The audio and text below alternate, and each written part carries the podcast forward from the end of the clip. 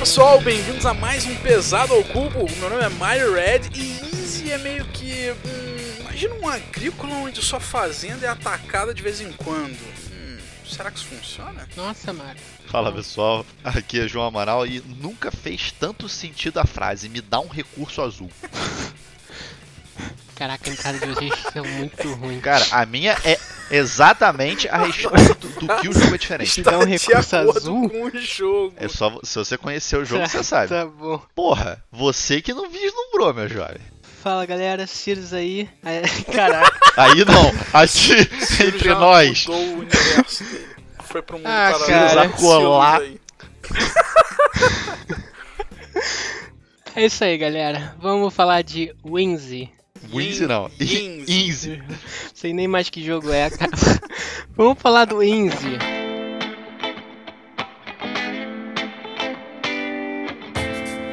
Vamos falar então, pessoal, dos jogos aí que vocês jogaram na última quinzena, destaques aí, o que, que tem rolado na joga de vocês, que não role dado, que não mexa miniatura, coisa boa, coisa boa. Nada disso, muita miniatura envolvida. O meu destaque da semana é um joguinho que eu já tinha jogado muito tempo atrás, mas eu joguei mais duas partidas recentemente, uma inclusive com vocês, mas outras com outro grupo de amigos, que é o Heroes of Land, Air and Sea. Heroes of Land, Air and Sea, que é um 4xzinho com miniatura pra cacete. Além de miniatura, ele tem várias estruturazinhas feitas de papelão mesmo, mas que são estruturazinhas 3D, bonitinhas, as torres e os castelos. Tem as estruturas das, das Siege Engines e tudo mais, que são tipo umas balistas e uns ramzinhos. E miniaturinha pra tudo que é lado, vai, velho. Miniaturinha. Fanservice absurdo. tá? Fanservice. Ele é da Gameling Games, produtora aí da famosíssima série Tiny Epic, tá? E o Heroes of Land em si não deixa de ter um feeling da Gameling Games, tá? Ele tem aquele feeling que você encontra em todos os jogos Tiny Epic, a forma de pontuar, a forma de produzir recursos, ela é muito semelhante a outros jogos dessa mesma produtora. Se você jogar, você vai perceber isso. Então eu costumo até chamar ele de um Big Epic Kingdoms, porque ele é mais parecido com ele é o Tiny Epic Kingdoms. Mas o Heroes of Land em si é um joguinho super divertido, super gostosinho de jogar, tá? onde você tem aí, você controla uma raça, tem várias raças assimétricas no jogo, com as expansões tem mais raças, com mais diferenciação entre elas dentro do jogo, algumas expansõezinhas menores de promocionais, mas não vem ao caso, tá? E com essa sua raça você basicamente vai fazendo ações para fazer os 4x que são as condições de fim do jogo, que é uma das coisas que eu achei bem legal. Eles pegaram a ideia do 4x, né, o Exterminate, Explore, Expand e Exploit, e colocaram dentro de um jogo como condições de fim de jogo. Então, se por exemplo você destruir o castelo de um adversário, você conquista o Exterminate, você trigou o fim do jogo. Apesar disso, independente de quem triga o fim de jogo e de qual das condições faz o fim de jogo ser trigado, o jogo é por pontos de vitória, vai ganhar um jogador que melhor fizer aí os 4x ao longo do jogo, porque cada uma das quatro coisas principais dá ponto. Então você bater nos adversários dá ponto, você é, produzir coletores de recursos dá ponto, que são as torres do jogo, você explorar dá ponto, então você gastar magias dá ponto, que são os 4x, né, as quatro coisas aí que costumam dar ponto nesse tipo de jogo. Ele tem um pequeno defeito que é o preço. Ele é um jogo muito caro, muito caro para um Tiny Epic, né? Se você comparar com outros Tiny Epics que são 150, 200, 300 reais no máximo. Então, pra mim, é o único defeito. Eu gostaria até de ouvir a opinião de vocês. Mas tirando isso, tirando o preço, eu acho um jogo muito bacaninha, cara. É, eu acho que quem não gosta desse jogo é mau caráter e não devia nem comentar sobre, porque é um jogo super divertido, despretensioso, que custa uma pequena fortuna aí, preço de reformar a sua cozinha, mas é muito divertido jogar, sempre me empolgo jogando e dar porradinha no amiguinho e ter uma visão 3D ali no mapa, super divertido, ainda mais com as expansões. Ele incentiva você a bater no amiguinho, então começou um combate, um ponto de vitória. Jogou uma carta de defesa ou de ataque, ponto de vitória. Toda hora ele incentiva que o combate Tudo aconteça. da ponta. É, porque incentiva você a, a levar bater nos outros, então, além de construir a sua civilização, né? Evoluir, construir, as, fazer as construções, explorar o mapa, tudo que um 4x deve ter, mas de uma forma bem, bem leve assim. Acho que seria enquadraria no light ao cubo, mas com um preço elevado a infinito. aí. É, o problema é que eu acho que o jogo não tem muito público. Ele é um jogo divertidinho, mas que eu acho que passa pelo menos no meu gosto. Lógico, ele força a tua mão de ficar batendo, é um jogo de combate, o foco dele é combate. Isso é bem claro, você pode realmente fazer, é, tentar ganhar pelas outras condições, só que não vai rolar. O combate é muito forte no jogo, é muito presente no jogo, não vai rolar. E, e assim, o grande problema é esse, cara, é um jogo de mil reais por um jogo que não vale mil reais. Vale não sim, vale, cara. não vale, cara, não vale. É, ele, ele tem um fanservice ali dos das miniaturas e negócio de papelão lá. Mas ele não tem, para mim, ele não tem jogo, jogo para esse dinheiro. Então vocês ficam falando que às vezes, porra, vou pagar, sei lá, um, um preço de um jogo OP que é cubo de madeira, um negócio, só que pra mim tem jogo para aquilo. Esse jogo eu acho que não tem jogo para o preço que ele é. Por exemplo, pô, o preço dele é mais caro do que o Tricerion, a caixa com tudo. Mais caro não, mas deve estar no preço do Tricerion com tudo. Então, o que eu acho que o grande problema dele é esse. Ele, ele é para um jogador que eu diria que é um jogador casual, plus, o casual plus ali, que é o cara que vai se divertir e tal, tá ali batendo. E mas eu não acho que ele tenha grandes profundidades de jogo para valer isso tudo. As expansões eu não acho que ele adiciona estratégia, eu acho que ele adiciona firula, tanto que a gente quase não usou, né? a gente botou as expansões. Acho que o grande erro dele é esse. Mas para quem gosta muito aí da série, como o Mario falou, do, do Tiny Epic, que é do Scott Alms, é um grande jogo do Scott Alms. Se quem gosta muito, é muito fã da série dele. Acho que esse é o, é o público maior que vale a pena jogar esse jogo, né? Mas se você tiver um amigo aí que compra essas paradas, jogue. Não, não recomendo que não jogue, não.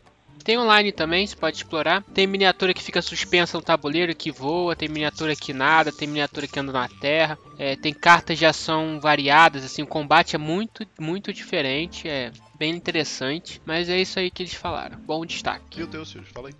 Cara, o meu jogo que eu não joguei, vou destacar um Kickstarter. Na verdade, tem três Kickstarters que eu acho que tô de olho aqui. O cara tá com muito dinheiro, né? É outra parada.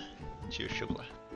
Vou falar só dois, que o terceiro deixa pra lá. É, um é que eu acho que é pro Mario, esse destaque é o Panchokuma. Ele é um joguinho de estratégia meio abstrato, em que você tem as lhamas na Colômbia tem que andar, levar suas mercadorias pelas montanhas. As lhamas pretas só andam pelas montanhas e, as, e a lhama branca anda pela planície. E aí um jogador contra o outro, né? Dois players. E aí o, o jogo é assim, tem um tabuleiro que os tiles eles giram. Metade do tile é montanha, metade do tile é planície. Um jogador joga com a lhama que só anda na planície e o outro com a lhama que só anda na, só anda na montanha.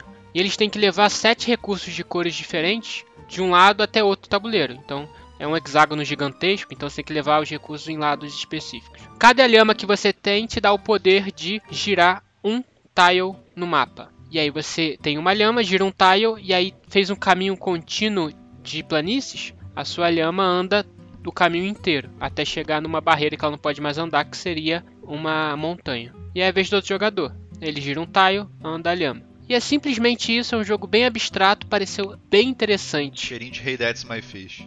É, eu acho que é um bom destaque aí pro Mario, dá uma olhadinha depois, cara. É, e o outro destaque é do criador do Terraform Mars. Ele lançou um novo jogo aí no Kickstarter, se chama Star Crapplers Orbital. Então, eu achei um jogo que seria a pegada do Terraform Mars, que é a coleção de cartas, é, em que você faz uma construção de uma nave. Então seria o é, seria a pegada do Galaxy Trucker que você vai construindo a sua nave, colocando as cartas ali, acoplando uma nas outras, com escudo, com parada que atira, enfim, igualzinho, é, mas com as cartas combando tipo Terraform Mars, no mesmo universo. Então achei interessante um card game aí desse estilo, de montar a sua construção é, e locrar aí no espaço. Tá 33 dólares, não achei um preço tão absurdo. Quem gosta de Terraform Mars. Não, mas não tem nem tabuleiro, cara. Sim, igual Terraform Mars, um card game. Você vai acoplando as suas cartas. Você tem um tabuleiro individual. Quem gosta de Terraform Mars, acho que vale a pena dar uma verificada aí, porque o preço tá um preço decente aí pelo que ele se propõe. Sim, muito bom. E é do cara que o Jacob Frixelius, né? O mesmo cara. Mas parece realmente um card game. Olhando aqui, me parece assim, muito Race of the Galaxy. Olhando assim, as cartas, não tem nada a ver com a dinâmica. E você, João? Você tem aí de bom? Cara, vou falar um jogo que eu já comentei no nosso episódio anterior sobre a, a Spiel Digital, que é o Ano 1800. Ano 1800 eu continuei jogando bastante ele, tô na minha quarta partida de ano, é tudo online, realmente ainda não lançou, nenhuma empresa pegou é, os direitos dele americano, ele tá só em alemão e o frete tá nem um pouco convidativo. E é em euro, e o euro tá valendo 7 reais, então não temos condição do jogo nesse momento. Então, tô jogando bastante digital, vai ser igual ao mais. Quando chegar o meu, vou jogar pouco, porque joguei muito no digital. O mais eu não consegui sentar com esses dois cidadãos que vocês estão ouvindo para jogar o On Mars físico. Apesar de ter quase umas 10 partidas dele digital. Enfim, vai falando do ano 1800. Novamente, para quem não ouviu o nosso podcast anterior, volta lá e ouve. Tá muito legal, mas o ano 1800 é um jogo baseado na no jogo digital, que é a grande franquia Ano, que é um jogo de estratégia, e esse baseado na franquia do jogo digital, que é o Ano 1800. A grande sacada, na verdade, do jogo, primeiro, um destaque que já me chamou a atenção inicialmente, é o jogo do Martin Wallace, que é grande conhecido aí do, pelo Brass, Few Acres of Snow, vários outros grandes jogos. E acho que o Martin conseguiu exatamente implantar o que o jogo digital traz diferente ao jogo de tabuleiro. Ele, ele, o jogo tem múltiplos trabalhadores, que é como se fosse uma cadeia de trabalhadores. Você começa com um fazendeiro, tem um trabalhador de fábrica, tem um artesão, o engenheiro e por último o investidor. E cada tipo de indústria que você vai construindo precisa de um trabalhador específico. Além disso, você vai montando ali a tua, tua ilha com as suas indústrias, você tem umas cartas que pontuam no fim do jogo, que elas podem ser competitivas com os outros jogadores, quem faz mais alguma coisa, ou para cada coisa de um tipo você é, faz ponto. Além das outras pontuações estão constantes todo o jogo. É um jogo com uma rejogabilidade absurda para essas cartas. Vem, se não me engano, um deck de 25 cartas e entram 5 em jogo. Então, cada jeito que vem as cartas muda muito o jogo. E assim, joguei com três jogadores, com quatro jogadores, não joguei com dois, mas me parece que para ele é realmente o ideal para quatro jogadores, fica bem apertado. Ele tem só dois tipos de cara construção, então com quatro jogadores isso é muito mais forte que no jogo de três jogadores, não tem nenhum ajuste para três jogadores nem para dois. Isso talvez até acho que deve ser uma coisa que futuramente eles venham a mexer, mas muito bom jogo. Quem quiser jogar ano é um que eu tô jogando a qualquer momento, sentando ali no nosso Discord e jogando com o pessoal. Mário que jogou aí comigo, né, cara? Me diz aí tuas impressões do ano. Pois é, cara, achei um joguinho honesto, justo. Ah, é, do, é do Martin Wallace, então tem um nome por trás, não é de um designer qualquer, é de um cara que você já, você já vai jogar sabendo que você vai encontrar algo sólido. Pode até não encaixar no seu gosto, mas vai ser algo sólido, vai ser um jogo bem feito, não vai ser um, um design tosquinho e tal design do cara é, é, excelente, ele é muito fechadinho, ele tem uma matemática interessante, ele tem uma dinâmica legal de como triga o fim de jogo, que é quando as cartas da mão de um jogador terminam, só que ao longo do jogo tem várias ações que você faz que você compra novas cartas.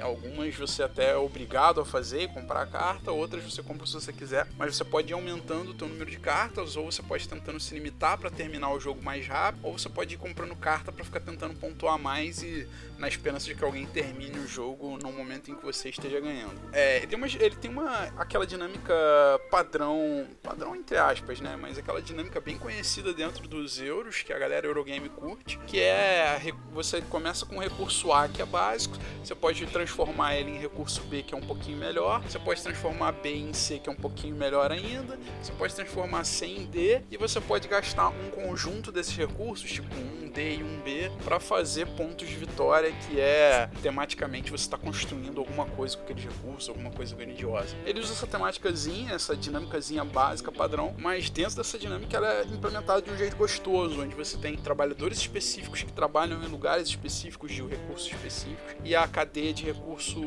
por causa desses trabalhadores, né, dessa necessidade específica de trabalhadores, a cadeia é um pouco mais complexazinha de fazer. Essa complexidade é o tipo de complexidade que eu acho que agrada bem a galera Eurogame. Para mim, né, opinião geral pessoal, eu não gostei tanto porque eu achei ele um jogo muito no, no meu mundinho. Eu fiquei muito ali perdido no meu mundinho, tinha pouquíssimos jogadas dos pouquíssimas jogadas dos outros jogadores que influenciavam na minha. Eu tinha a impressão que as minhas jogadas também influenciavam pouquíssimo na dos outros jogadores. O João chegou até a comentar comigo, né, João, que tem umas escolhas de objetivos de final de jogo, aquelas cartinhas lá que você sorteia no início, podem aumentar essa interação. Então eu tenho curiosidade de jogar para saber se isso melhora a sensação do jogo para mim. Mas não gostei por causa dessa falta de interação. Mas o que eu falei lá no início, quando eu comecei a dizer, não é por isso que é um jogo ruim. É um jogo sólido, tá? É um jogo que quem gosta do estilo vai se agradar bastante. É isso aí, cara. A última partida que eu joguei, eu joguei. Aí o que aconteceu? E saíram três objetivos dos cinco que eram objetivos maioria. Então a gente ficou assim, o que definiu realmente o ganhador foi a diferença assim, de uma rodada, uma, duas rodadas que o pessoal rushou para terminar o jogo e ficou assim, pau a pau a decisão ali do Majority. A única coisa que a gente realmente ficou com uma sensação esquisita quando tem muito muita pontuação dessas de maioria, né, de quem tem mais alguma coisa, é que o último jogador tem muita vantagem em relação aos outros jogadores. Logicamente, isso é uma coisa que é visão do jogo, né? Se acha que o jogo tá acabando, você tem que se programar de outra maneira, mas principalmente nessa última rodada, o último jogador tem uma vantagem absurda quando você sai muito objetivo de, de majority. Que você normalmente as maiorias você tá assim, com um de diferença nas maiorias, na maioria das maiorias, e o último jogador ele consegue visualizar a rodada de todo mundo e depois fazer o que ele for fazer. Curioso para jogar.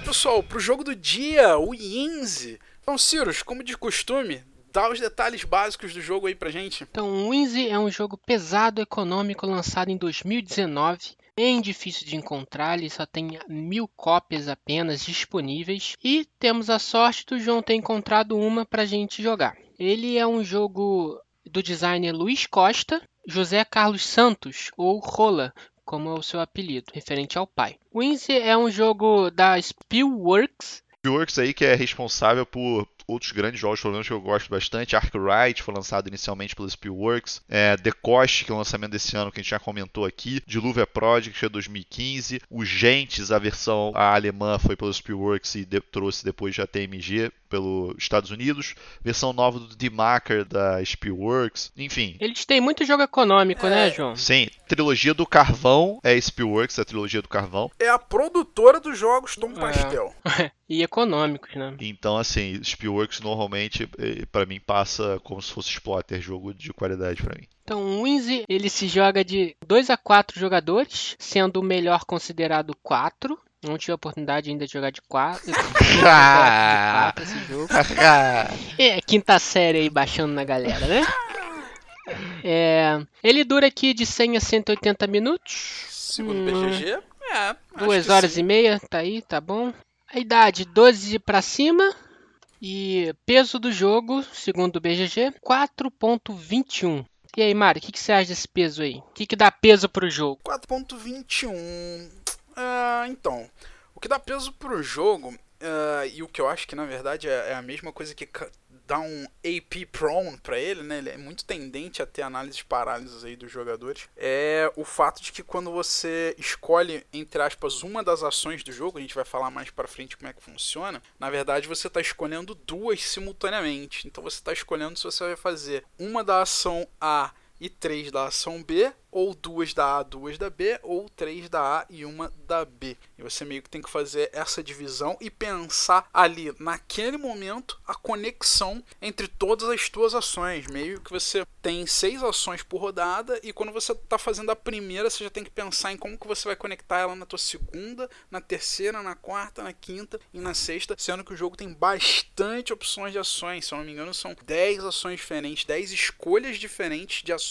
básicas e dentro de cada uma das ações básicas existem sub-opções dentro dela, né? Tipo, pegar recurso, mas qual recurso? Tem vários recursos. Enfim, tem várias coisas no jogo que você vai fazer. Eu acho que o peso dele tá nisso. E meio que como ele é determinístico, não tem muito uh, muita sorte envolvida, é só sorte das, entre aspas, cartas que você compra no início da sua rodada, ele dá um peso muito grande na, na no fato de você ter que considerar todas as ações da rodada para você tentar otimizar aquele ciclo daquela rodada para tentar fazer uma, a melhor jogada possível.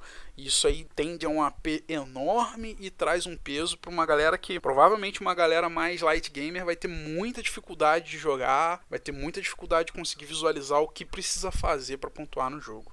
E para seguir uma para fazer uma jogada boa. E ele é punitivo nisso. João, você achou que esse jogo tem muito AP quando a gente jogou? Cara, eu não achei não, assim, apesar de eu estar jogando com você e com o Mario, né, eu não acho ele tão direcionado no AP, porque as ações são, são razoavelmente curtas. Assim, as outras partidas que eu tive não jogando com vocês, não teve tanto AP assim. Uma coisa que é importante ressaltar é que como é um jogo que tem poucas cópias, pra vocês terem noção, a votação nele do BGG de piso tem 39 votos. Então, assim, dentro de 39 votos, a gente tem aí 64% botando ele no médio pesado, 11 colocando ele no pesado e 3 colocando ele no médio. Então, por isso que tá aí essa, essa continha do 4.21. Eu acho que realmente em relação ao peso dele, ele, ele é médio pesado, para mim ele, ele é o para mim ele é o 4 Médio mim. pesado é... cru, né? Eu concordo. Para mim, é, para mim ele no, é o médio pesado. 4 cruzão. Para mim ele é o médio pesado. Assim, tem tem uma complexidade de de quantidade de regra, e tem uma quantidade de regra razoável, como a Mário falou, são assim 10 é, ações diferentes, e além disso, a fase de manutenção dele tem uns 7 steps. Você tem, o Mário comparou um pouco com a agrícola aí no, na entrada, para mim não tem nada a ver, mas enfim.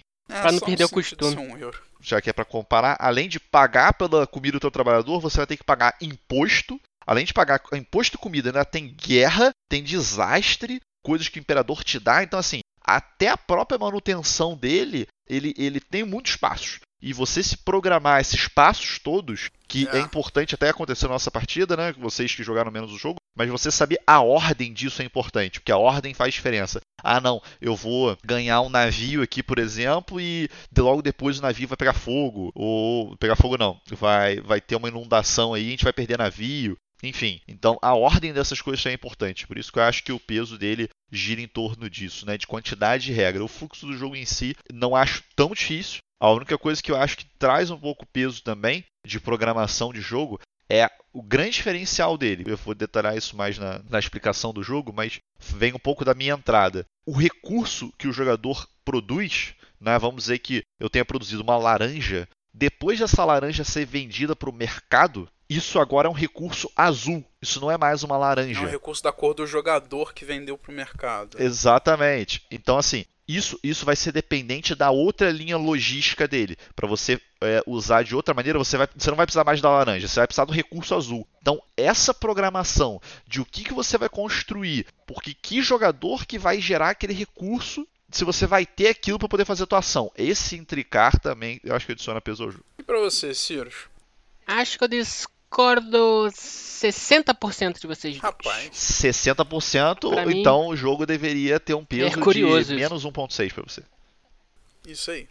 Eu acho que o jogo tem peso aí 3.6 para mim, tá? E eu vou tentar explicar por quê.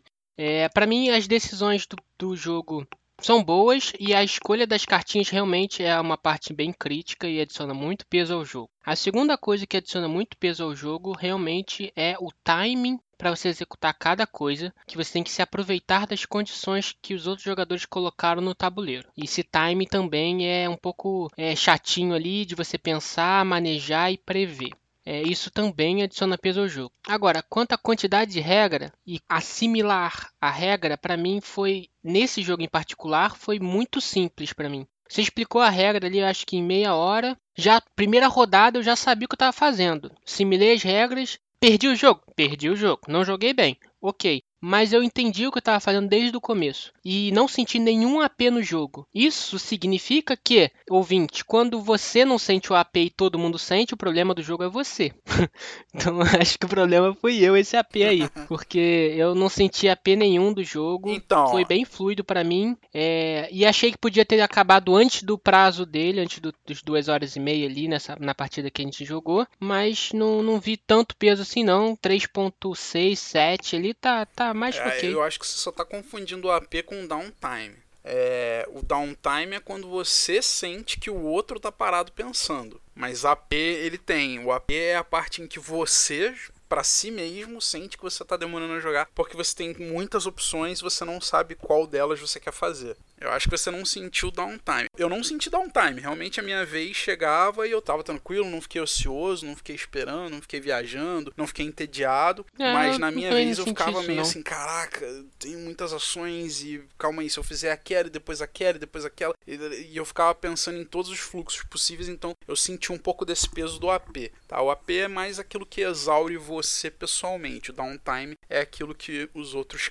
causam em você. Ok, ok, ok. Eu confundi mesmo, mas mesmo assim não senti tanta É, acho que ele tem peso assim, não. pouquinho. Minhas decisões. né? Mas, ok, eu concordo um pouco com você. Talvez ele não seja tão pesado, tá? Eu Acho que até reduziria a nota aí que o João falou de 4. É um médio pesado? É, mas é um médio pesado mais pra 3.8. Ele tá um pouquinho abaixo de 4 aí. A jogabilidade realmente é bem tranquila. As regras a gente absorveu com bastante tranquilidade. Conseguiu jogar ele de boaça. Isso é um ponto bem positivo. Fluiu bem, apesar dele ser um pouco abstrato, né? Você não, você não absorve muito da ideia do que você está fazendo, mas a partida flui bem. Ele é da categoria aí dos econômicos. Ele tem três mecânicas bem simples, que é o Hand Management, Pick Up and Delivery e o Work Placement. Então você tem um deck de cartas que você vai comprar três cartas, essas vão ser suas ações. Você tem Pick Up and Delivery porque você tem que entregar seus recursos, é, escoar a produção para você ganhar mais pontos. E o Work Placement, que é, é uma dos tipos de ação que você tem no jogo. Né? Tem alguns tipos, tem é, seleção de ação e Work Placement.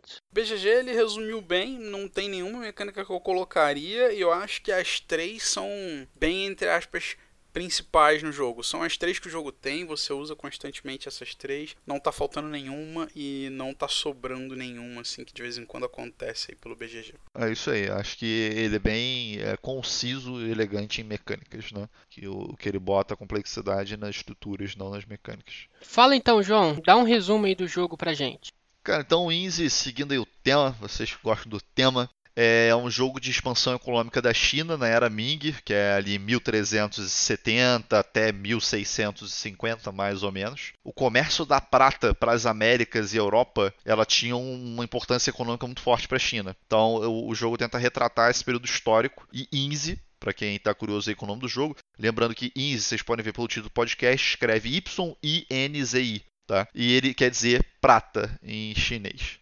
Em Easy, na verdade, cada jogador vai tentar fazer a sua logística dessa venda da prata, em que essa logística vai passar por todos os estágios de produção, vamos dizer assim. A gente vai ter momentos que a gente vai vender recursos básicos, que são comida, enfim, para o mercado, mercado interno, e esse mercado interno ele vai gerar recursos que são matéria-prima para as fábricas que vão produzir commodities para serem exportados pelos, pelos navios que vão para a Europa e vão a outros lugares fazendo esse comércio do, da prata. Como a, a grande questão do jogo é a prata, quando a gente manda coisas por esses navios, esses commodities, que são exatamente as coisas que as Américas e a Europa queria da China, os, os chás, as especiarias, os tecidos, quando a gente manda esses commodities por navio, a gente é pago com prata, que é de onde vem o termo do jogo. Então é essa a, o fluxo geral dele. Continua sendo um jogo fortemente econômico, apesar de que a gente não pontua por dinheiro, que é aquela questão que às vezes eu falo do, do econômico puro de você pontua por dinheiro. Existem vários outros aspectos no jogo que dão ponto, mas todos os aspectos eles são relacionados a essa cadeia produtiva, em algum outro local em relação à cadeia produtiva.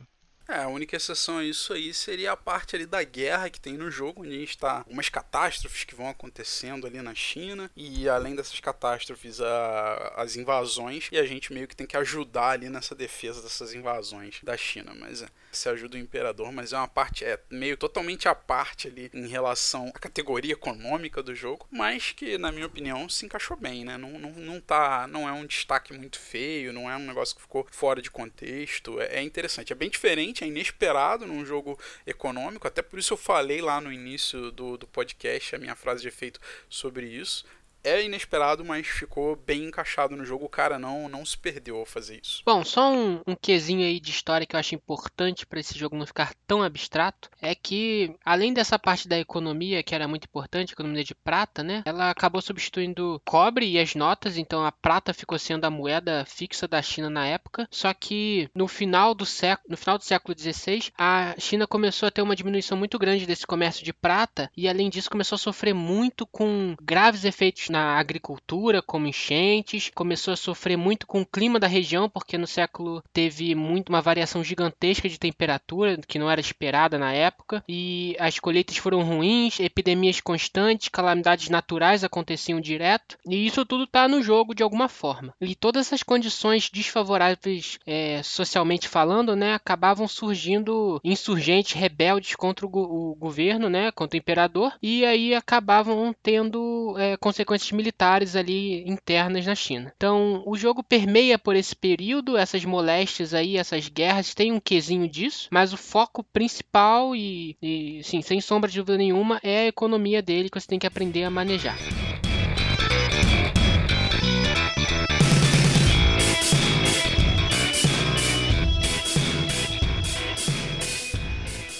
Então diga aí para mim, Mário, explica as regras nesse contexto histórico conturbado da época.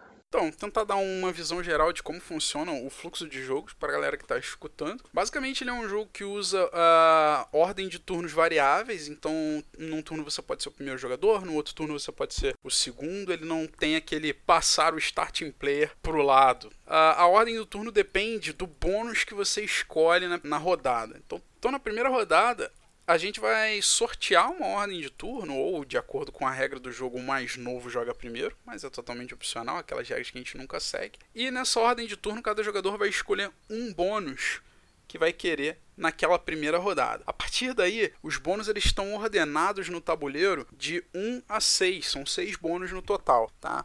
Se você escolher o bônus 1, você vai ser o primeiro a jogar da rodada com certeza. Se você escolher o bônus 6, você vai ser o último. E se você escolher um ali no meio, você vai ficar no meio, né? Se um jogador, por exemplo, escolher o bônus 2, o outro escolher o 4 e o outro 5, a ordem vai ser jogador 2, jogador 4, jogador 5 do turno. E a partir daí, no próximo turno, o jogador que escolheu o menor bônus vai ser o primeiro a escolher bônus de novo, né? Os marcadores vão sair de cima dos bônus, mas nessa mesma ordem eles vão escolher. Então, se nesse turno você foi o primeiro a escolher um bônus baixo, você pode escolher um bônus maior, mas vai acabar sendo o último a jogar. Os bônus são meio que proporcionais, tá? É, você jogando por último. É até um estilo de catch-up, é... né? Você, o bônus mais forte, ele, ele vai te jogar pro último Exatamente. Os melhores bônus você acaba ficando para trás, os bônus mais bobinhos, mais simplesinhos, você acaba jogando primeiro. Ah, junto desses bônus tem umas plantações que você pode comprar, o preço da, da plantação também varia de acordo com a ordem, né? As plantações que ficam em cima dos bônus mais fortes, elas custam mais caro, e as plantações dos bônus mais fracos custam mais barato, só que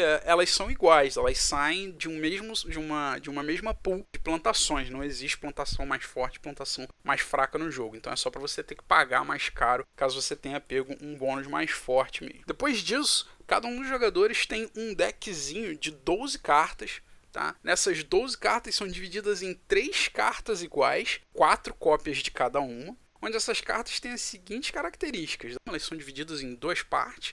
A, parte de cima vai ter entre uma e três linhas e a parte de baixo vão ter símbolos de trabalhadores, entre um e três símbolos de trabalhadores. Tá? Então você vai ter carta com uma linha, três trabalhadores, carta com duas linhas, dois trabalhadores e cartas com três linhas, um trabalhador. Tá? Sempre somando quatro entre linhas e trabalhadores. Como eu falei, você tem quatro cartas de cada uma dessas combinações. Você vai embaralhar esse seu deck de 12 cartas e comprar três. Esse deck, ele é o deck do jogo inteiro. Pela mão de todo mundo, sempre vai passar as mesmas 12 cartas ao longo do jogo. O que muda é basicamente a ordem. No primeiro turno você vai pegar uma sequência e seu adversário vai pegar uma outra sequência, provavelmente. E o outro adversário vai pegar uma terceira sequência. No segundo turno vai mudar tudo. E essa ordem também faz, acaba fazendo com que as suas decisões ao longo do jogo sejam tomadas de forma diferente, porque quando você consegue mais trabalhadores ou mais das linhazinhas, que são as ações de fortuna, então dependendo da quantidade que você tiver de ações de fortuna ou de trabalhadores, se você tiver mais de um do que de outro, você vai acabar seguindo uma linha de raciocínio ali para aquela rodada diferente, que faz o jogo ser bem diferente, bem rejogável assim, e até na mesma partida os jogadores são meio que forçados a jogar diferente, se adequando às cartas que eles compram para aquelas rodadas. Mas é importante falar que, como o deck é igual, no final do jogo a média de ações. A média não. O valor a média absoluto não. É o, o número é exatamente o mesmo. É, o número é exatamente o mesmo, mas a eficiência de cada jogador vai ser diferente, porque existem números mais eficientes para você pagar exatamente. comida ou pagar taxa. E é importante que o. Apesar de você estar tá limitado, né? Como o Mário falou, você vai comprar três cartas para uma rodada, esses, é, esses valores são modificáveis. Né? As ações de fortuna você pode é, usar um marcador para aumentar um dessa ação de fortuna. E as ações de trabalhadores você pode modificar é, reservando trabalhadores na rodada anterior. Então, se você está realmente jogando ali o, o try hard que a gente fala, né? Se você quer jogar o jogo ali na maior eficiência possível, você consegue programar suas ações, você não fica refém do, do card draw, que algumas pessoas poderiam pensar de ter uma vantagem de comprar determinada carta em determinado turno, mas você tem essa questão. Eu achei uma maneira bem elegante de causar uma assimetria entre os jogadores. É, ele força que você não tenha o mesmo número de ações de um tipo, né? Então, se você tiver mais ações do tipo A, você vai ter menos do tipo B, e o outro jogador vai ter mais do tipo B e menos do tipo A, e o outro jogador pode ter equilibrado a mesma quantidade de A e de B entre ele, né? Mas ele acaba que ele tem menos ou mais que os outros jogadores, dependendo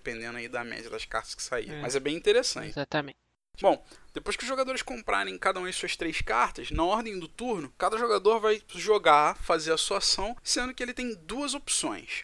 Na primeira rodada, você só tem uma opção, que é baixar uma carta. A partir da segunda vez que chegar em você naquela rodada, né, no segundo turno daquela rodada, você ou baixa uma segunda carta da sua mão ou usa os trabalhadores que foram gerados pela sua primeira carta. Quando você baixa a carta, você pega os trabalhadores que estão na parte de baixo da carta e coloca eles separadinhos. A partir da, da segunda rodada, você já pode usar aqueles trabalhadores. Se você na segunda rodada usar trabalhadores da sua primeira carta, na sua terceira rodada você vai ter que baixar outra carta, porque você não vai ter opção. Mas basicamente, ou você baixa a carta ou usa trabalhadores. Quando você baixa a carta, você vai usar as ações de fortuna, que são definidas pela parte de cima da carta, que são as linhazinhas que eu falei. Você vai ter entre uma e três linhas, e como o João falou, você pode adicionar mais uma linha em cada carta. Vai ser um custo que você vai pagar no, no final dessas ações tá? Se você quiser passar de um determinado número de ações de fortuna. Ou, e o dos trabalhadores, se você ainda tiver trabalhadores acumulados no tabuleiro, você vai poder juntar com os trabalhadores que você tem para fazer uma ação melhor. Basicamente é isso, simples assim: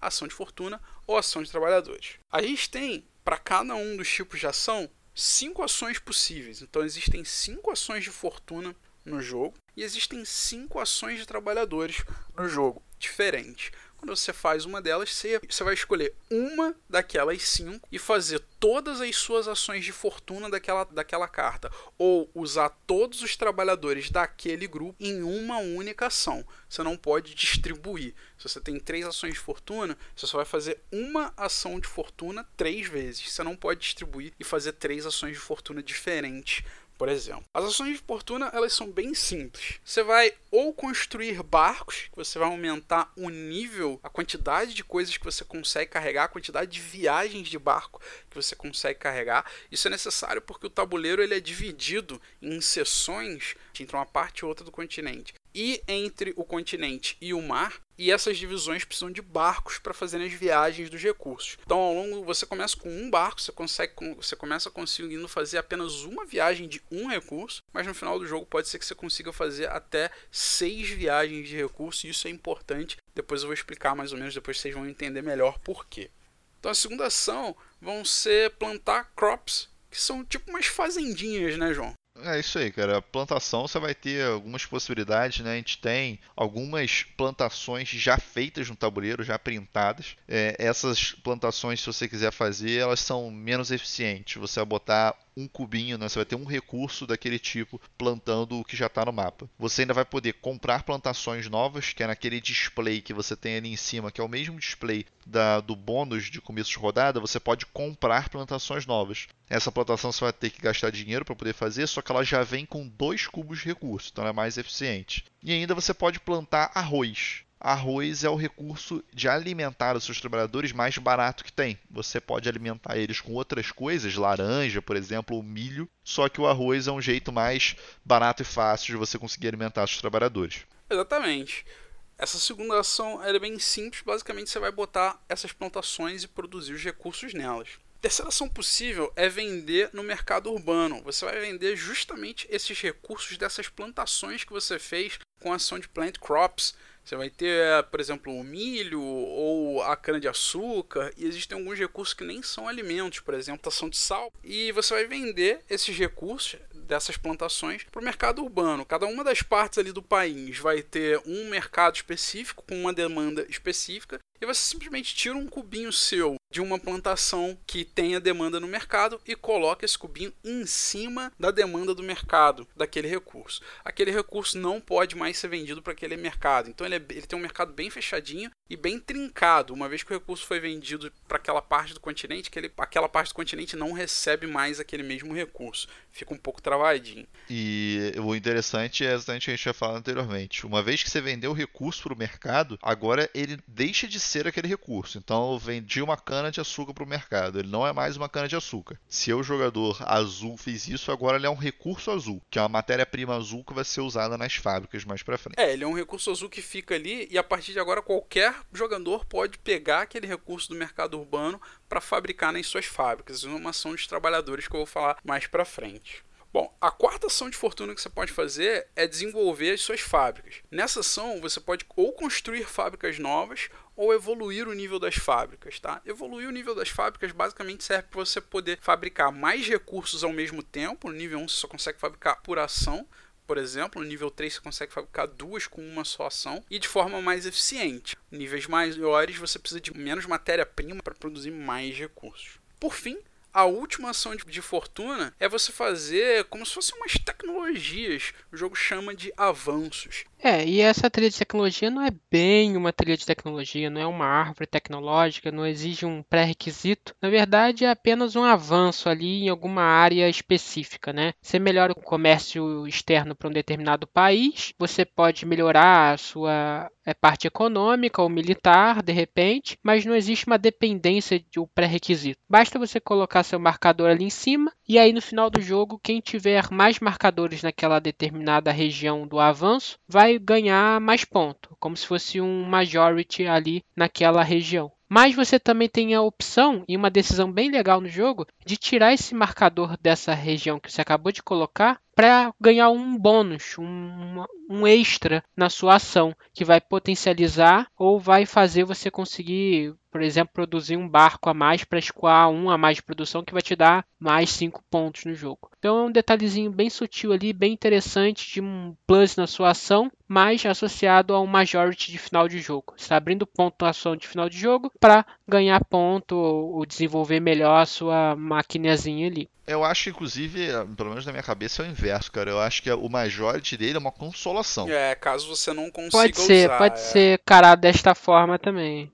Eu acho que o foco é você usar os poderes e assim, ah não, se eu não conseguir usar o poder no final do jogo, vai ter um majorityzinho entre as quatro regiões ali que você vai ganhar ponto. Eu acho que me parece. Até porque isso. a pontuação é bem baixa desse majority. É, bem baixa a pontuação disso. pontuação final do jogo. A maioria dos poderes vai te dar muito mais pontos. É uma maneira de você fazer essa ação, é uma maneira de você construir um- uma ação futura mais forte. Seria isso. E não usou, não deu pra usar, os planos Isso, mudaram, ganhou um pontinho ali. É, ok, concordo com você. Isso aí.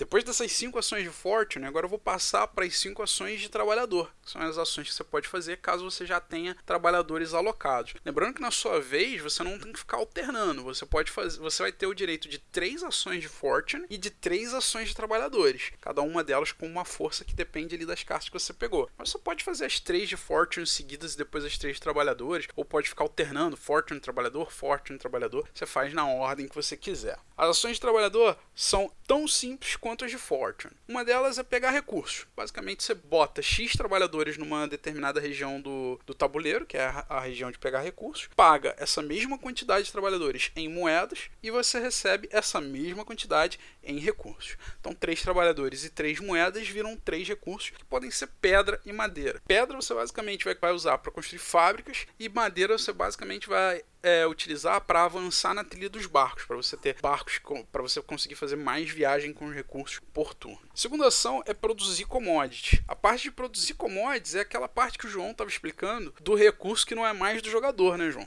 Produção de commodity ela vai funcionar. Cada fábrica ela tem dois símbolos. A fábrica é um tilezinho que, em L que você tem que encaixar num local de plantação. Já aconteceu é, em partida minha de no final do jogo não ter lugar para você colocar uma fábrica nova, então ele tem esse tile placementzinho, né? Poderíamos colocar essa mecânica mais aí, apesar dela ser muito pequena no jogo. E quando você vai produzir um commodity, que você precisa exatamente o que, que vai ter na tua fábrica, dois símbolos. Primeiro que é o símbolo qual commodity ela produz, por exemplo, seda ou ou é, porcelana chinesa, esse tipo de coisa. E o outro ele vai estar tá um símbolo mostrando que tipo de matéria-prima essa fábrica usa. A matéria-prima ela vem nas cores dos jogadores. Se você estiver jogando, por exemplo, três jogadores, você tem que tirar, inclusive, de jogo a cor do jogador que não está jogando. Então isso é um determinante na hora que você vai, é, tanto na hora que você vai construir a fábrica, que você vai definir o, o commodity que ela produz, mas também qual é o input, né? Qual que é o, a matéria-prima que você vai precisar para conseguir fazer a produção dessa fábrica. Peraí, João, peraí, peraí. Eu, eu tenho que te interromper porque não é porcelana chinesa. A gente, o símbolo é um vaso e a gente tá na dinastia Ming. Então é um vaso da dinastia Ming, que é caríssimo, cara. Porra, dá um incremento aí, cara. Que é feito de quê? É feito de porcelana. É um vaso da dinastia Ming. Nunca ouviu falar dos vasos Ming? Que é feito de quê? Porcelana. Okay, tá bom, é. João. É a mesma porcelana que eu faço aqui no jardim. É isso aí. Biscuit. Okay. Biscuit. Bota aí. É, a gente vende biscuit. É um vaso de biscuit. Biscuit na porcelana.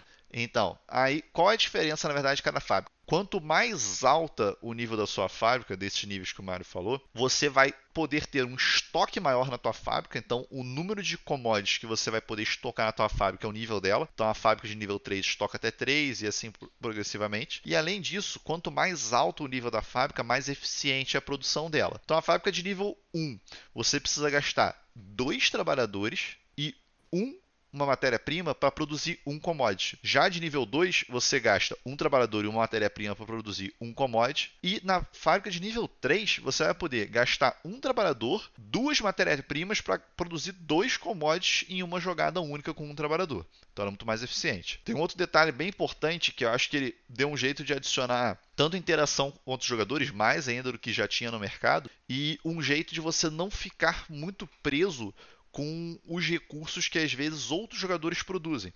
Imagine, por exemplo, se você está numa situação de jogo que todas as suas fábricas, a matéria-prima necessárias para elas gerarem a produção, elas são dependentes de uma matéria-prima de outro jogador. Você fica limitado àquele jogador vender esses recursos no mercado para você produzir na sua fábrica. Qual a saída que você tem? Fábricas de nível 2 e nível 3 podem ser usadas por outros jogadores nessa mesma ação de fabricar commodities. Você vai poder usar a fábrica de um amiguinho, pagando um custo de dinheiro ou prata para ele e produzir um commodity da tua cor, né, representando que aquele commodity é seu, na fábrica dele, desde que isso não ultrapasse os limites de estocagem da fábrica. Exatamente, o recurso vira seu, você usa ele da forma que você quiser, mesmo ele estando na fábrica do amiguinho. A terceira ação que a gente tem disponível de trabalhadores é a ação de fornecer suprimento para os navios. Você vai pegar esses commodities que você produziu na ação anterior e você vai mandar para os navios que vão sair do continente para mandar para a Europa, enfim, para os outros locais do mundo aqueles recursos. Em outras palavras, é o contratinho que todo jogo financeiro tem. Mais ou menos. Tem um contratinho ali, tem um barco que tem que lotar a carga dele para sair e quando sai dá mais ponto. Então a gente faz uma maquininha ali para pegar a matéria-prima que está na plantação, vender para o mercado interno. Do mercado interno ele vai para a fábrica, produz um produto manufaturado. Manufaturado a gente vende para o mercado, para o barquinho. E o barquinho entrega isso lá onde tem que entregar, então ele sai do jogo e você ganha em recompensa isso prata, que é a grande parada do jogo. É, mais ou menos. Você ganha prata e pontos de vitória, que são as duas grandes paradas do jogo. Que valem mais do que, que prata. Mais do que, vale mais que é, um. Então, assim, a única sacada dos navios que é diferente é que cada país, né, que o Mario colocou que os navios vão para destinos específicos, ele tem uma limitação, a princípio, de três commodities totais. É para pontuação maior. A gente tem dois slots de pontuação os três primeiros commodities que vão ser entregados pra, entregues para aquele país, eles vão valer mais pontos do que os próximos ao longo do jogo. Então tem um pouco uma questão de corridinha de você querer entregar primeiro para ganhar mais pontos. Isso também é muito dependente de como os navios vão aparecer no jogo. Até falei com o pessoal, essa última partida que a gente jogou, os navios vieram distribuídos mais é, equanimemente. Então, é, basicamente, quase que veio um navio por país diferente. Eu já tive partidas que o mesmo país ficava vindo navio o tempo todo. Então, essa estratégia de levar as coisas para o navio não era tão otimizada que te dava um ponto apenas é, levar no navio. Na verdade, são dois pontos, que é um ponto pela prata e um ponto por, pelo teu commodity que foi. Mas não era uma estratégia tão forte como se vier os navios separados. É, é maneiro que isso gera uma rejogabilidade bacana no jogo, né? Você é uhum. obrigado a mudar de estratégia. Sim. E você precisa também recorrer a outra estratégia quando essa acontece, né? Tem a estratégia de pontuação também voltada para militar. Antes de falar da militar, só para dar uma passada, a quarta ação que a gente pode fazer com os trabalhadores são os Emperor Undertakings, tá? que seriam como se fossem uns os favores, os empreendimentos aí do, do imperador. É uma ação bem simples, basicamente você se aloca na nuvenzinha do número de trabalhadores que você está colocando, um, dois, três ou quatro. Apesar das cartas só irem até três trabalhadores, é bom lembrar que, como o João salientou, você pode guardar trabalhadores de uma ação anterior, de um turno anterior, para mandar com os trabalhadores que você está mandando atualmente. Então existe o jeito de você mandar até quatro trabalhadores. E cada uma dessas nuvenzinhas vai te dar um prêmio, né, uma recompensa diferente. Pode ser dinheiro, pode ser dinheiro e um contrato militar, pode ser é, avançar uma fábrica de graça e ganhar uma prata, ou ganhar dinheiro e subir um nível no seu navio sem precisar pagar os custos de subir. Elas são bem simples, essa é a mais padrão de worker placement possível. Botar trabalhador, pegar dinheirinho ou recurso ou alguma coisa do é gênero. Uma coisa que é relevante é que o que você ganha no, no favor e no imperador, você só ganha no final da rodada, é só na manutenção. Então isso às vezes tem uma programação, como eu falei, a ordem que as coisas acontecem é importante. É, você não pode usar as moedas dos favores do imperador numa ação futura dessa mesma rodada. E aí tá a ação do macaco, né? Botar lá para pegar duas Ali moedinhas, a ação do também existe. A ação do macaquinho clássica. E por fim, a última ação de trabalhadores são é você dedicar os trabalhadores à guerra, mandar eles para treinar, né, fazer a defender lá a China dessas invasões. Essa é uma parte do jogo que, como o João falou aí, a gente de repente pode até adicionar mais uma mecânica no BGG, mas ela é muito pequena no jogo, é um pedaço muito pequenininho, que é um Area Majority. Tá? Você vai, por exemplo, e manda 3. O seu amigo vai lá e manda 3. Aí você na próxima rodada vai lá e manda mais 2. Nesse momento você tem 5, ele tem 3. No final da rodada, a gente vai ver quem tem mais trabalhadores nessa área e essa pessoa vai ganhar uma quantidade de pontos dependendo se a guerra foi vencida ou não. Tá? A guerra ela tem uma força que depende de alguns contratos de, de routes que ele chama que vão abrir. E se a gente uh, tiver uma força maior do que a força dos contratos que abrirem somadas, a gente ganhou a guerra. Nesse caso, o jogador que tiver mandado mais gente ganha 4 pontos e o segundo que tiver mandado mais gente ganha 2 pontos. Quem tiver mandado gente depois do terceiro, se alguém tiver mandado, não ganha nada. Caso a guerra tenha sido perdida, também não é nenhum nada prejudicial, não é nada que você imaginaria presente num jogo de Ameritrash, alguma coisa do gênero. Simplesmente se a guerra for perdida, o jogador que mandou mais gente ganha 2 pontos, os outros jogadores que tiverem mandado não ganham nada. Quando você manda uma pessoa para essa essa trilhazinha de guerra, você tem o direito de cumprir um segundo tipo de contrato do jogo, né? O primeiro seriam lá os barquinhos e esse é o que ele chama de routes.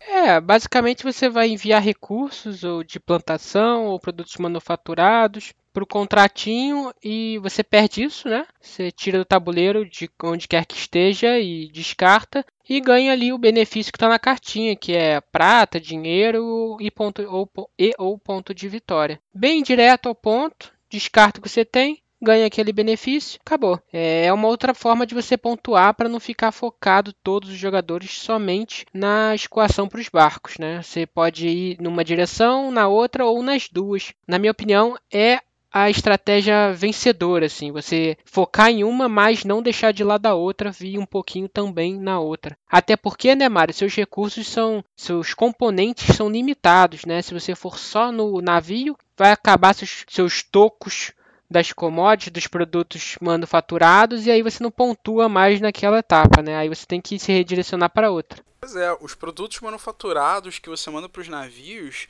são é, cubinhos seus de madeira que ficam travados nos navios e você só tem oito desses ao longo do jogo. Então aconteceu a situação comigo na partida que a gente jogou recentemente que eu mandei todos os oito para o navio e eu fiquei sem mais cubinhos, então eu não tinha mais como cumprir contrato de navio. E aí a gente conseguiu visualizar isso ali na hora, que o interessante das routes, dessa outra forma de pontuar, é que quando você manda para ela, você não trava o seu, o seu cubinho, o seu produto manufaturado. Então você consegue produzir ele depois uma segunda vez para fazer outra estratégia. E essas são as duas formas principais de pontuar no jogo. Ou você vai pontuar mandando gente para a guerra e fazendo as routes, ou você vai pontuar nos navios. Geralmente você tenta fazer um equilíbrio o melhor possível ali dos dois.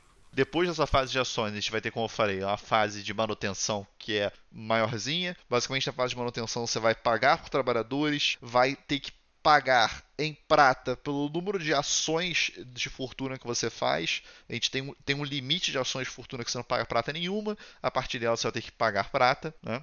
Então, isso é, é um, também uma forma de catch-up. Se, se um jogador saiu com cartas muito potentes, ele vai ter que pagar prata para compensar né, a saída dessas cartas num, num turno único. Eu achei isso também muito direitinho. E, e, a gente vai ter a resolução das glórias de guerra, que é o Majority que o Mário explicou. A gente vai receber os favores do Imperador, é, completar as rotas, que são as coisas lá dos favores de guerra, e, e, isso nessa fase de manutenção. O jogo vai acabar ali no final de quatro rounds, né? Quatro rounds contendo três cartas cada um. Quando todo mundo tiver jogado todas as suas 12 cartas. Todo mundo jogou todas as suas cartas e a gente vai pontuar todos os critérios do jogo. Como a gente já falou, a pontuação vamos dizer assim, principal é os commodities enviados pelos navios. A gente vai tendo a pontuação das rotas que os jogadores completaram, do majority ali na que a gente chama na tec, de tecnologias, mas são os avanços, né? Que são aquelas coisas que, como a gente falou, a gente não usou aqueles poderes ao longo do jogo. Bônus que você não tiver usado, né? Que você Isso. tiver abdicado de usar ao longo do jogo. Você tem um majority nesse sentido. E uma coisa muito interessante do jogo é que isso até ao longo do jogo faz alguma diferença. O valor da prata flutua ao longo do jogo. Faz parte da fase de manutenção a gente flutuar o valor da prata. Isso é bem sutil, né, João? Essa mudança é bem sutil, de levinho ali, mas a decorrer do jogo acaba causando uma mudança de estratégia com essa Exatamente. flutuação. Né? Eu achei bem assim, interessante. Eu acho que é uma coisa pequena Faz que foi feita de maneira genial, porque é aquele negócio: a prata pode valer. O mínimo é 3, então 3 dinheiros para uma prata, e o máximo, se não me engano, é 13. O fato é, de 3 para 13 faz muita diferença. Então, é isso que o Sirius falou. Se você está vendo que o jogo está caminhando para uma prata barata, vale a pena você fazer uma estratégia que você gere muito dinheiro. Porque no final do jogo você vai converter teu dinheiro em prata. E cada prata vale e um ponto. E dinheiro é fácil ganhar, né? E dinheiro é mais fácil ganhar do que prata. Então dinheiro você ganha simplesmente vendendo a tua plantação pro mercado interno. Mas se a prata tá ficando cara... Agora se a prata tá ficando cara, às vezes você vai usar a prata ao longo do jogo como dinheiro. Então você vai usar a prata, é, converter ela em dinheiro para pagar por uma ação do que gastar ações para fazer dinheiro, porque está valendo a pena gastá-la como dinheiro do que gastá-la como ponto. Então essa parte sutil no jogo é uma coisa bem interessante e modifica também a pontuação fim de jogo.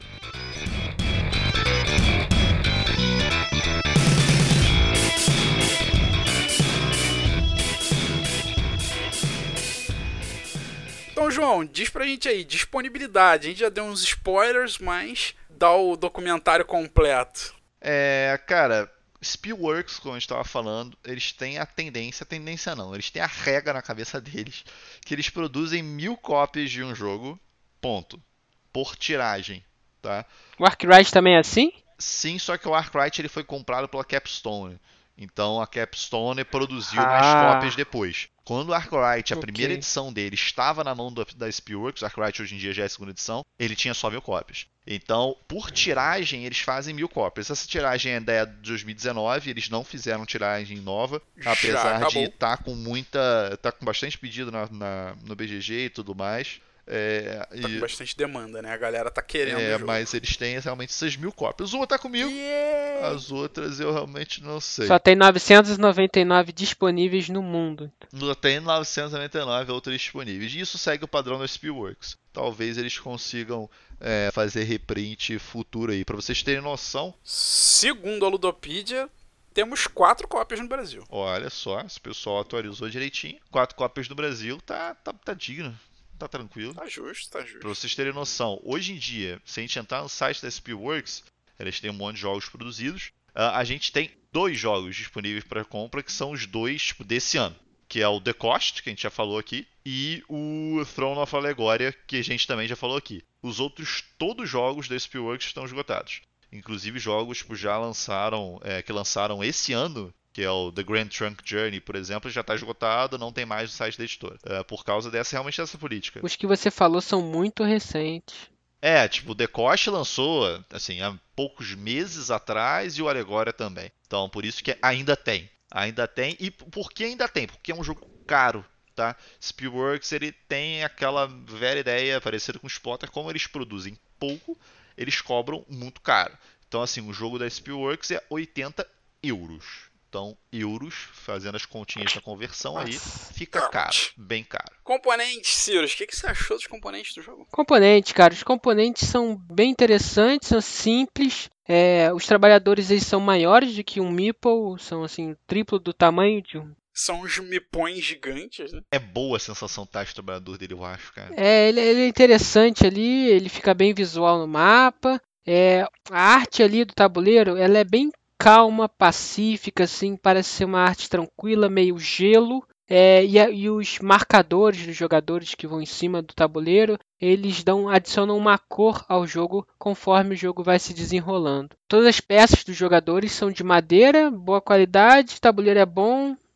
os tocos são bons, nada reclamar dos componentes em si. Tudo muito claro na iconografia, exceto por um erro de um print ali da iconografia de construir fábrica e dar um upgrade na fábrica que me confundiu algumas vezes aí no jogo. É, acho que. É, tem esse errinho de leve ali na, na, né? na arte, mas é, na parte do design gráfico, mas já que você já está falando design gráfico, né? E a questão da arte de design gráfico aí é porque eu sou um pouco mais chato mesmo, eu acho ele muito secão, muito. Ele é clean, mas ele é clean demais. Ele passou do limite da necessidade de ser clean. Ele é branco demais, o tabuleiro é todo brancão. A, as nuvenzinhas das ações, onde você coloca os trabalhadores, elas são um azul clarinho, bem suave, assim. É, ele é muito meio brancão, meio sem vida. Eu até brinquei com o João algumas vezes, com o Sirius também, que aquilo é um jogo pastel branco. O cara pegou um Arkwright da vida, um jogo daqueles sem vida da Spielworks. É padrão deles fazer essa arte um pouco mais seca, em cores menos mais monotônicas. E ao invés de pastel, eles botaram um brancão. É, mas é, segue o mesmo padrão seguiu o mesmo padrão da Spielworks. Eu gosto, eu gosto. Muito. Eu gosto também. Eu, não até curto no, muito. Gosto elegante. Eu acho elegante e no Inzi ele me passa, ele me passa uma, me passa uma calma, me passa, me passa a China no período, entendeu? Aquela coisa, tipo, aquela, aquela bruma da monção ali e aquilo dali tá acontecendo naquela é, época. Ele me passa. Eu gosto de um pouco mais de vida, um pouco mais de cor, assim, não precisa. É que você gosta do joguinho que você vai rolar o dado, vai ter o ataque, vai ter o sangue cara, não, eu tô falando da parte. Sim, sim. Eu tô falando da parte do visual gráfico mesmo, assim. O, o, o continente, né? O país ali, a China, é, é literalmente o fundo é todo branco, não tem uma, um matinho, sei lá, um terreninho diferentezinho, um desenhozinho de terreno, de montanha, sei lá, qualquer desenho, sacou? Tipo um mapa de RPG, não precisa ser um mapa detalhado, mas aquele mapa com fundo, com cores diferenciadas entre uma região e outra, só pra você saber que aquilo é um, é um país, não é um treco branco. E o fundo dele é totalmente branco, o mapa é todo branco, tudo é muito branco no jogo. Eu acho ele meio secão demais, meio Elegante. Mas não atrapalha a jogabilidade, dá pra jogar tranquilo. Ele isso passa uma sensação para mim de jogo abstrato, tá? Parece que eu tô jogando Go ou xadrez, esses jogos mais abstratos que geralmente não tem cor, são monotônicos, mas não atrapalha jogar não, dá para jogar tranquilo. E quanto ao manual, João, se você foi o único de nós três que leu, o que, que você achou do manual? Cara, o manual do Inz é muito claro, tá? Primeiro que assim, a gente não, não tem muita dificuldade do fluxo de jogo dele, né? Ele tem uma... Letrinha miúda, hein? Ele tem uma letra miúda. Miúda? Ainda não tô na idade de eu achei. de letra miúda, não. Eu tô velho, eu tô velho, achei letra é, miúda. Então, assim, eu acho o, o manual é tranquilo de, de, leitura, sem grandes problemas de entendimento, não. Ele tem bastante exemplo, tá? Ele tem. Ele é bem diagramado nas ações, faz progressivamente e ele coloca exemplos nas coisas que te colocariam dúvida. Então, eu acho o manual muito bem escrito.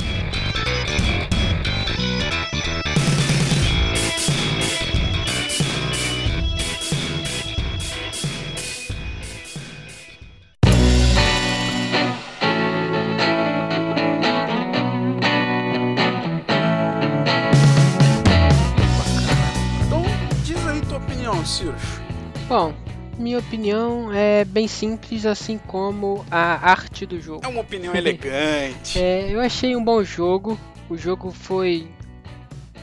O jogo foi elegante ali, ele me divertiu. É, eu achei nada imersivo, tá? Eu, eu tava fazendo conta todas as rodadas, tentando otimizar. É um jogo para mim bem matemático. Você, quem fizer a melhor conta matemática com as oportunidades que surgiram, vai ganhar o jogo. Você não faz uma ação assim, cara, vou fazer essa ação para me divertir porque essa ação é maneira. Não, é um jogo frio, calculista. É o que a arte te passa, é o que você tem que ser jogando esse jogo. Você vai, calcula, faz a sua ação e marca ponto e vai lá, cria sua maquininha. Bem euro assim, bem estilo euro. É, que quem, quem gosta muito da opinião do João, assim, acho que deveria conhecer. É um econômico pesado, mas ele não é, é excruciante, tá? Ele é um pouco intuitivo, as coisas que você tem que fazer, porque o fluxo das coisas é muito. É, é simples, né? Planta, vende pro mercado interno, vende pro barquinho, aí pontuou. Tem é, ele tem um fluxo que você consegue seguir, bem simples, não é excruciante. É, então, é, isso é bem positivo. Ser um jogo pesado, intuitivo, é, com uma qualidade muito boa. O ruim é que ele é difícil de achar, tem poucas cópias, é um jogo muito caro. Por isso é, eu não teria na coleção, porque ele seria um valor muito caro para a diversão que ele me passa, mas ele é um jogo elegante. Então acho que quem tiver oportunidade de jogá-lo, acho que não tem online, mas quem tiver oportunidade no evento aí, é, encontrar o João por aí, a gente marca uma partida, deve conhecer quem gosta de euro, porque é um jogo interessante para você pelo menos jogar, tá? Acho que ele não tem nada extremamente diferente em sensação de jogabilidade que vale a você ter na sua coleção. Mas ele é um jogo divertido, sim, de para quem gosta desse estilo, tá? É, eu achei que no meio do jogo ele teve uma barriguinha para mim, ele sentia assim na segunda era, não sei, terceira compra de cartas, eu senti que o jogo podia já começar a acabar, mas depois ele dá uma guinada de novo e voltou a me, me imergir um pouco mais e me falar, não, vamos até o final, o tempo de jogo tá bom no final do jogo, é isso mesmo. É, essa é a minha opinião, cara.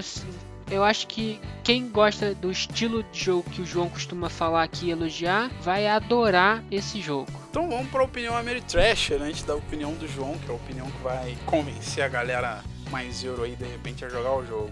Bom, conforme o Sirius falou, o jogo ele é pouquíssimo imersivo. Ele é ele soa muito para mim como um jogo abstrato, tá? Como um, um, grande jogo abstrato. Eu não diria nem que ele é econômico, tá? Opinião pessoal, para mim ele nem funciona como econômico. Ele é só é econômico porque o que você ganha da abstração ele chama de dinheiro e ele usa essa dinâmica de uma coisa vira de A vira B, B vira C, C vira ponto. Ok, Aí, concordo. Isso é, é meio que econômicozinho. Mas tirando isso, ele, é, ele me soa muito mais como abstrato. Eu jogo ele como um abstrato, totalmente puro e cru. Como eu jogo quarto, corridor, gol, xadrez, ele, ele soa isso com a exceção, né, de que ele é para mais do que dois jogadores, né, tirando esses exemplos que eu dei. Então ele para mim é um jogo totalmente abstrato e eu jogo só, como o Cirus falou, só fazendo conta, é só somando, diminuindo, subtraindo, multiplicando, vendo ali qual que qual a mistura de ações que vai me resultar no melhor número no final daquela rodada, né? Você só sabe o que, que você tem na mão, o que, que você vai fazer naquela rodada, você só consegue considerar as três cartas que você tem na rodada, você considera elas para tentar fazer a melhor sequência possível. Particularmente, isso não me agrada muito, tá? Eu tenho preferência por jogos imersivos, jogos que eu, o que eu esteja fazendo seja mais do que um número. Não precisa ser tema, cara. É o que eu falo dos euros que eu gosto, tá? Tem muitos euros que tem tema entre aspas, baixo, mas que eu não fico só fazendo conta, sabe? Eu, eu sinto que eu, eu tô gastando um recurso para fazer alguma coisa. Eu sei eu sinto que eu tô gastando barro para melhorar a minha casa no agrícola. E eu, poxa, agora minha casa é mais bonitinha, é uma casinha de barro, sacou? Por mais que tenha um número por trás, mas a sensação de que eu tô melhorando minha casa é uma sensação gostosa, é uma sensação imersiva. Claro que eu considero um número também, mas ele vem com essa sensação. No Inzi não tem nada dessa sensação para mim, tá? Pessoalmente eu só sinto o número mesmo. Isso torna ele um jogo ruim? Não, de forma nenhuma. Eu gostei do Inzi, jogaria de novo.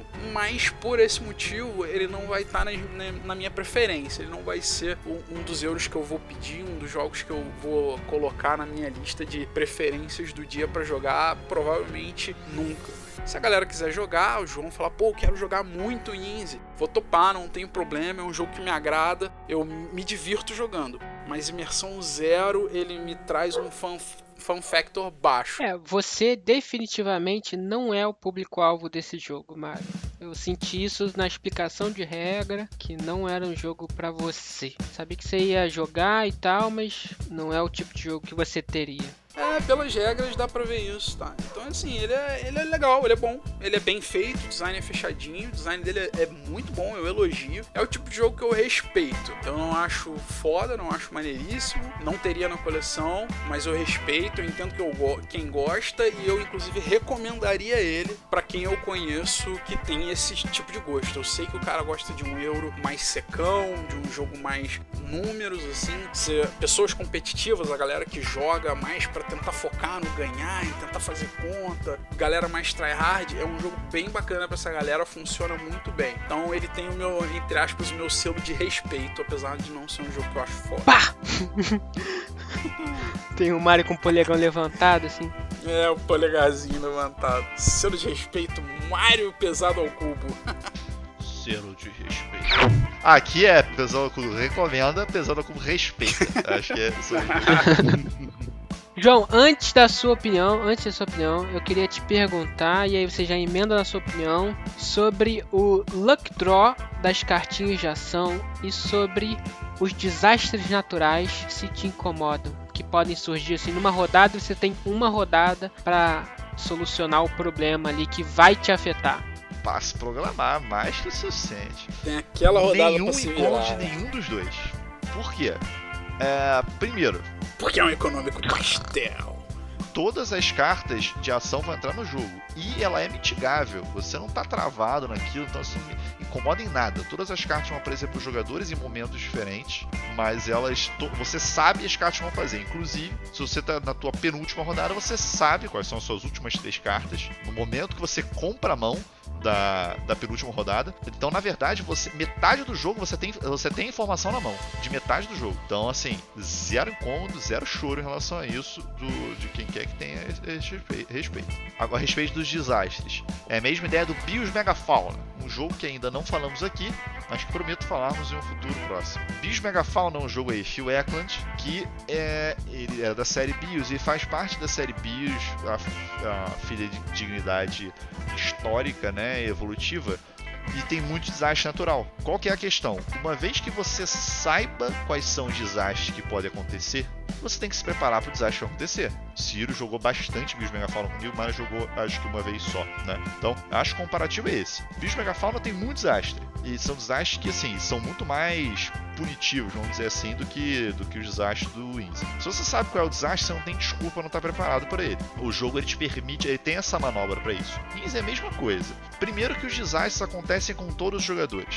Então, desastre acontece com todos os jogadores, aí não tem problema nenhum, afeta todo mundo. O problema é um, uma carta que vai abrir que vai afetar um jogador só. Então, vai afetar todo mundo. Se vai afetar todo mundo, dentre as coisas que acontecem, primeiro, que eu não acho as coisas extremamente punitivas, elas são só um, uma segurada no jogo, né? Tipo, ou você vai reduzir teu nível de navegação, ou você vai perder plantações, ou você vai perder nível de fábrica. Só isso. Então, é uma coisa razoavelmente tranquila e vai acontecer com todo mundo. Então, zero incômodo em relação a isso. E o interessante é que no jogo de menos que 4 jogadores, nem todos os desastres entram. Se fosse de 4 jogadores, você sabe quais desastres vão entrar e a quantidade que vai entrar. Então também não tem desculpa. Na verdade, mentira. Não sabe não, porque alguns começam no descarte. Mas você sabe qual é o limite máximo de, de desastres. Então você pode se preparar para o limite máximo de desastres. É muito simples. É, e só complementando isso que o João falou, né? É, em uma, mesmo que você não saiba os desastres, você não queira se preparar o jogo inteiro, pelo menos todas as vezes que aconteceu desastre nas partidas, nas duas partidas que a gente jogou recentemente, em uma rodada você tem ações suficientes para conseguir mitigar aquele desastre para você. Qualquer um deles. Você sempre consegue, sempre consegue. Concordo, concordo. É, o Easy eu acho uma maestria econômica interessantíssima, tá? Ele é dentro da proposta dele, a proposta dele é ser um, é ser um jogo, é um euro é, médio pesado, é, que vai ter essas cadeias né, logísticas, eu acho que ele é diferente o suficiente, como vocês falaram, para você para você conhecer o jogo e para mim que gosta desse estilo de jogo é suficiente diferente para eu ter na coleção. O, o esquema do G, para mim, que, que, é o diferente dele?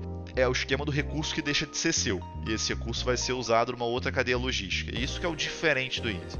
As outras coisas a gente já viu em outros lugares, contratos, esse tipo de coisa. Então o diferente dele é isso. E para mim, o diferente dele é suficiente para eu querer jogar ele outras vezes, ter ele na minha coleção. Eu acho que ele tem um, ele é um primor design nesse detalhe, na flutuação do, da prata que a gente já falou aqui, são os detalhes que ele brilha. Na verdade, eu não tenho nada que, que me desagrade nele. É um jogo que é, eu não tenho, eu não tenho essa sensação de abstração como vocês têm. Eu jogos econômicos que são os que eu gosto, para mim a abstração é eu fazer a conta e resolver o problema. Então isso é abstração para mim. Eu estou manejando aquilo dali, seja no Arkwright eu pensando como é que eu vou gerir a empresa, seja nos 8xx eu saber como é que eu vou gerir meu portfólio e meus trens, seja no Easy como é que eu vou fazer essa dinâmica de ações de maneira mais efetiva. Isso que me emerge, não é, ah não, eu estou indo fazer ação ali para bater esse cara que essa ação vai ser legal. Até o que tu falou soou abstrato. Não, não, não, porque no Arkwright eu vou manejar a minha empresa, no, no 18x eu vou manejar a minha fábrica de trens, e aí tu falou no INSE eu vou ver como é que eu faço o fluxo das coisas se transformar para fazer a Sim, melhor eu entendo, eu entendo que a sensação dele é mais abstrata. Até você explicando que os três são iguais, soa diferente. É. Não que seja negativo, mas. É, não que seja negativo, é só uma característica bem Sim. clara do INSE. E, enfim, aí essa situação, acho muito bom jogo, recomendo bastante. Tá na tops aí das cabeças, uh, não tá no top 10, talvez no 20, mas é é um bom jogo. Não acho que é assim, ah não, vai ser top 10 de alguém. Não acho que seja isso, tá? Não acho que, até para quem gosta do, do estilo do jogo, é, eu não acho que ele seja como que vai ficar no top 5 de alguém. Mas, até porque é pouco difundido, é mais difícil isso, né? Mas eu acho muito bom jogo, muito bom jogo pra ter na coleção e me dá vontade de jogar de vez em quando. Julgamento pesado ao cubo, respeito! Tchim!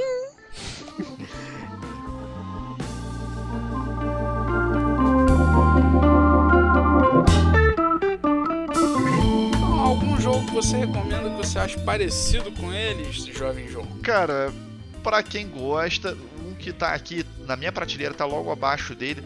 Eu não sei porquê, mas eu tenho uma sensação do Nippon, do Nuno do Paulo. Me passa uma sensação parecida. De. Ele tem o esquemazinho das fábricas, produzir coisas em fábricas, tem um sistema de seleção de ação diferente, completamente diferente do INSE, mas ele tem a pegada de ter um sistema de, de, de produção de ação diferente. E é nesse padrão aí, Euromed para médio pesado. Então acho que fica dentro produzir recursos. É, exatamente. Você tem uma seleção de ação, tem a questão das de uns bonuzinhos, de você fazer o negócio das fábricas, é, ele me passa nisso. Dentro do tema, né? O, o Nippon é dentro da Revolução Meiji do Japão, e que é mais ou menos da mesma época, se não me engano. E ele tem essa, essa mesma pegada. para mim, dentro do tema, vocês falam que é abstrato, mas dentro do tema e até dentro da jogabilidade mesmo, ele me passa uma sensação parecida.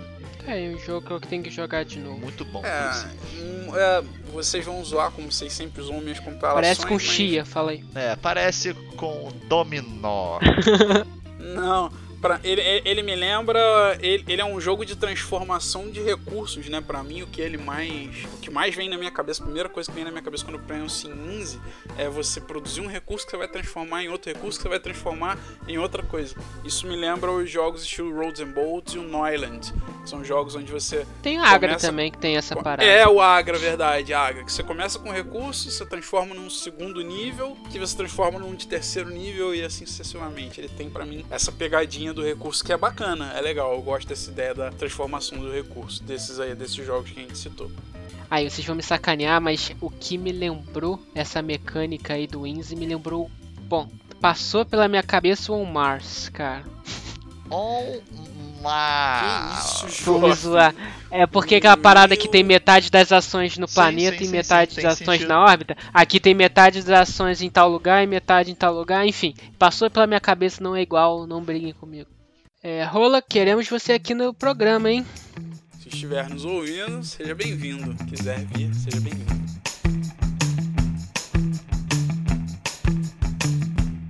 Bom, é isso pessoal. Pesado ao Cubo fica por aqui. Muito obrigado por toda a sua audiência, toda a sua paciência. Encontre a gente lá nas redes sociais. A gente está no Instagram, a gente está na Ludopédia com um novo canal, Pesado ao Cubo, não só o podcast, mas um canal também pra gente postar lá e bater papo, postar nos fóruns lá dos jogos. Encontre a gente no Discord, tem o link aí na descrição do podcast. Tem uma galera jogando com a gente já no Discord. A gente está usando um RPG Scheduler para combinar os jogos, marcar, dizer quantas vagas tem. A pessoa demonstra interesse, pode remarcar, pode dizer que não vai mais. Negócio bem legal, tá bem bacana. Tem vários jogos combinados lá, sessões de Kingdom Death Monster, sessões de outros jogos. O pessoal que tem jogo produzido tem chamado a gente para fazer playtest, a galera lá do canal. O pessoal tem colaborado com playtest, dando feedback, combinando jogo a rodo lá online, seja no Tabletopia ou no Tabletop Simulator e até no Board Game Arena, galera que quiser. Então encontra a gente lá. E esperamos que no ano que vem tenhamos presencialmente essa jogatina. Pesado aí. com. Pesado com. Pesado com.